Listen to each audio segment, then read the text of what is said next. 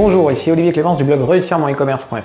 Aujourd'hui, j'aimerais parler avec vous de la confiance en soi. Alors, pourquoi est-ce que je considère important euh, qu'on soit capable d'avoir confiance en soi? Eh bien, parce que moi, personnellement, je l'ai vécu et je vis tous les jours le, problème de confiance en soi. C'est quelque chose qui est vraiment bloquant et c'est quelque chose sur lequel je travaille. Donc, je vais d'ailleurs y revenir juste après dans cette vidéo. Mais aussi parce que je vois beaucoup des lecteurs de mon blog, euh, des personnes qui regardent mes vidéos, qui ont un manque de confiance en eux. Par exemple, dans ma formation pour aider les à référencer leur boutique en ligne, je leur conseille notamment d'essayer de se faire interviewer par des gens parce que c'est un très bon moyen d'améliorer leur référencement et plein d'autres choses à côté, notamment l'autorité, etc. Mais c'est un excellent moyen d'améliorer leur référencement. Et j'ai plein d'étudiants dans ma formation qui me disent ouais mais voilà je pas grand chose à dire, euh, je serais pas forcément à l'aise, etc. Enfin voilà, je, je vois pas pourquoi on devrait m'interviewer, etc. Toutes ces raisons, elles sont fausses. C'est juste un problème de confiance en soi.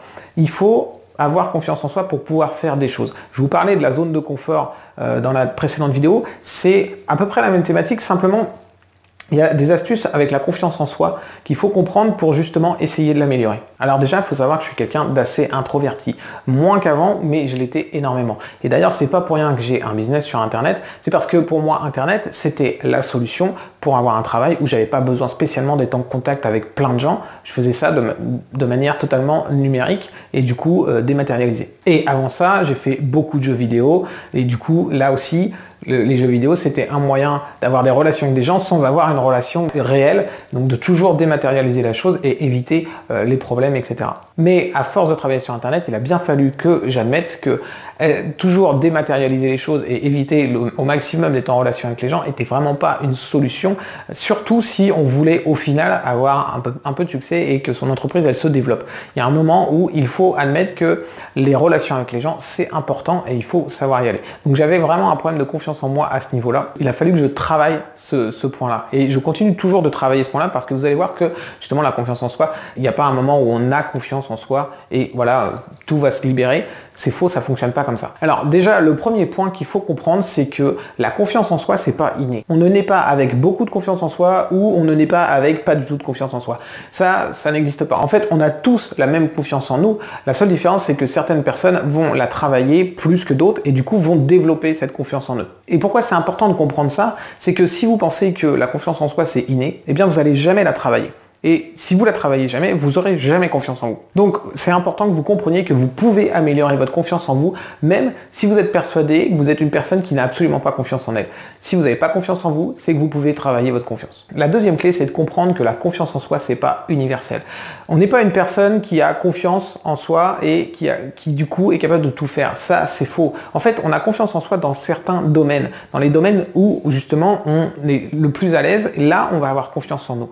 Si par exemple on fait une discussion euh, et le sujet c'est le e-commerce, il n'y a aucun problème. Je, vais avoir confiance en moi et je sais que je vais pouvoir vous donner des conseils et vous aider à développer votre, e-commerce. Si par contre vous me demandez des conseils pour, je sais pas, euh, enlever les puces de votre chien, là je vais avoir beaucoup moins confiance en moi dans les conseils que je vais pouvoir vous donner, tout simplement parce que je ne maîtrise pas le domaine en fait. Donc déjà la confiance en soi, on peut avoir une énorme confiance en soi dans un cas de figure et pas du tout dans un autre. Et c'est important à comprendre parce que justement, ça va vous permettre de vous rendre compte que peut-être vous avez déjà confiance en vous dans certains domaines. Et c'est à peu près sûr. Les, choses que vous pratiquez le plus, eh bien, vous avez plus confiance en vous que dans d'autres. Ça veut dire que si vous pouvez avoir confiance en vous dans un domaine, vous pouvez avoir confiance en vous dans d'autres domaines. Il suffit de travailler cette confiance en vous dans ces domaines en particulier. Et ça m'amène au troisième point qui est que la confiance en soi, ça se développe par la pratique.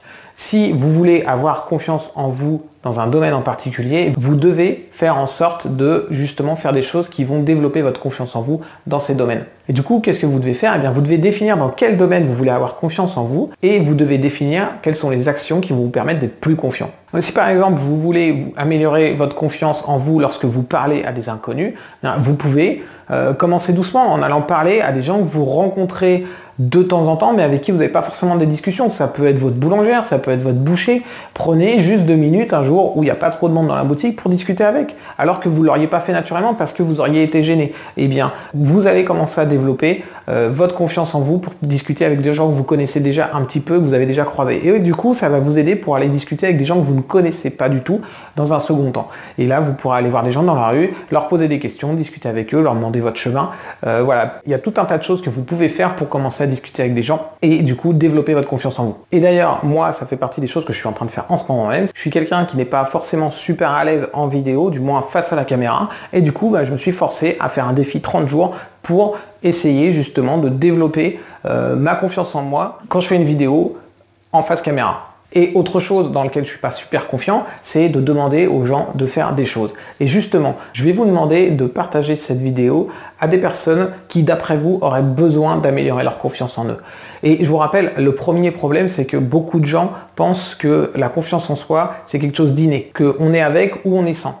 Et c'est absolument pas vrai. Et du coup, si des personnes qui sont persuadées que la confiance en, soi, c'est quelque chose d'inné, voient cette vidéo, bah, vous allez peut-être les débloquer et ça peut complètement changer leur vie. La confiance en soi, évidemment, c'est quelque chose qui va améliorer votre business, mais ça va aussi améliorer beaucoup d'autres choses dans votre vie en général. Donc, si vous connaissez quelqu'un que cette vidéo pourrait aider, eh s'il vous plaît, partagez-la avec lui. Ça va lui rendre grandement service. Voilà, merci d'avoir regardé cette vidéo et je vous propose de vous abonner à la chaîne YouTube pour voir toutes les suivantes.